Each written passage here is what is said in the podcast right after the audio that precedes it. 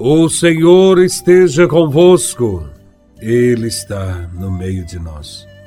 Proclamação do Evangelho de Nosso Senhor Jesus Cristo, segundo São Marcos, capítulo 8, versículos de 22 a 26. Glória a Vós, Senhor. Naquele tempo, Jesus e seus discípulos chegaram a Betsaida Algumas pessoas trouxeram-lhe um cego e pediram a Jesus que tocasse nele. Jesus pegou o cego pela mão, levou-o para fora do povoado, cuspiu nos olhos dele, colocou as mãos sobre ele e perguntou: Estás vendo alguma coisa? O homem levantou os olhos e disse: Estou vendo os homens eles parecem árvores que andam. Então Jesus colocou de novo as mãos sobre os olhos dele. E ele passou a enxergar claramente. Ficou curado e enxergava todas as coisas com nitidez. Jesus mandou o homem ir para casa e lhe disse: Não entres no povoado. Palavra da salvação. Glória a vós, Senhor.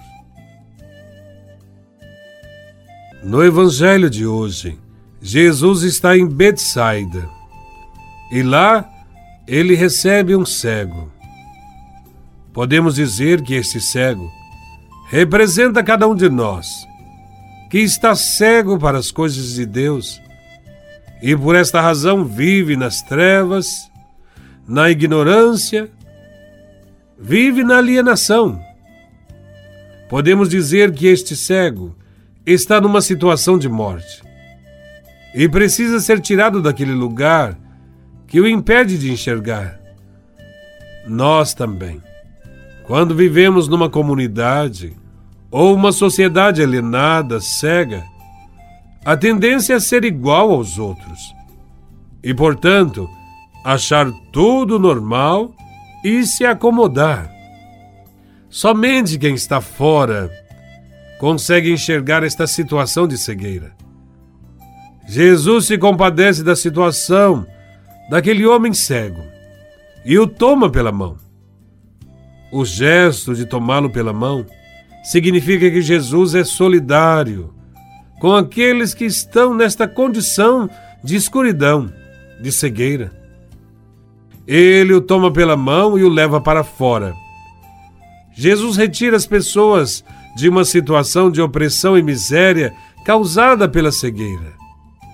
E ali, fora dessa realidade, a pessoa pode ver a realidade com os olhos de Jesus.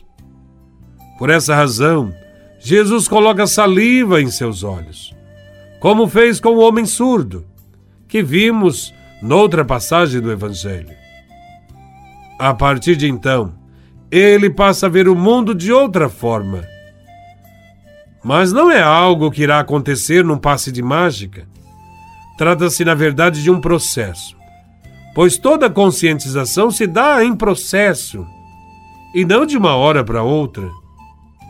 Por isso, ele começa vendo homens que parecem árvores que andam ele ainda não tem clareza da realidade.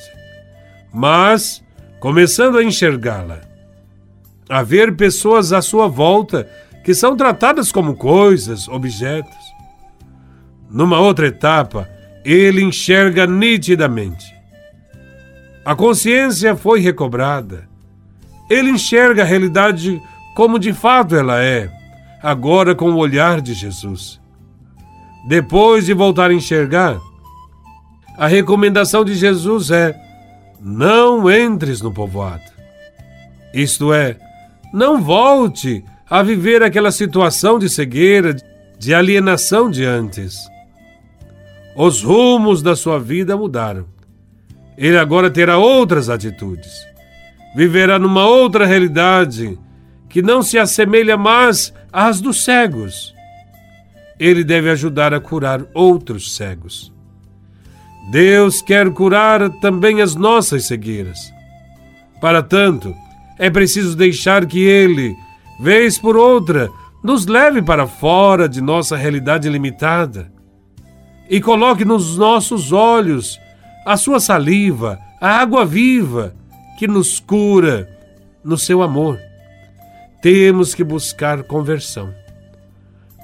A cura de nossa cegueira virá quando enxergarmos Jesus, que vem trazendo até nós a água viva para lavar os nossos olhos contaminados pelo pecado do mundo. Jesus é a luz do mundo. Quem o segue não viverá nas trevas.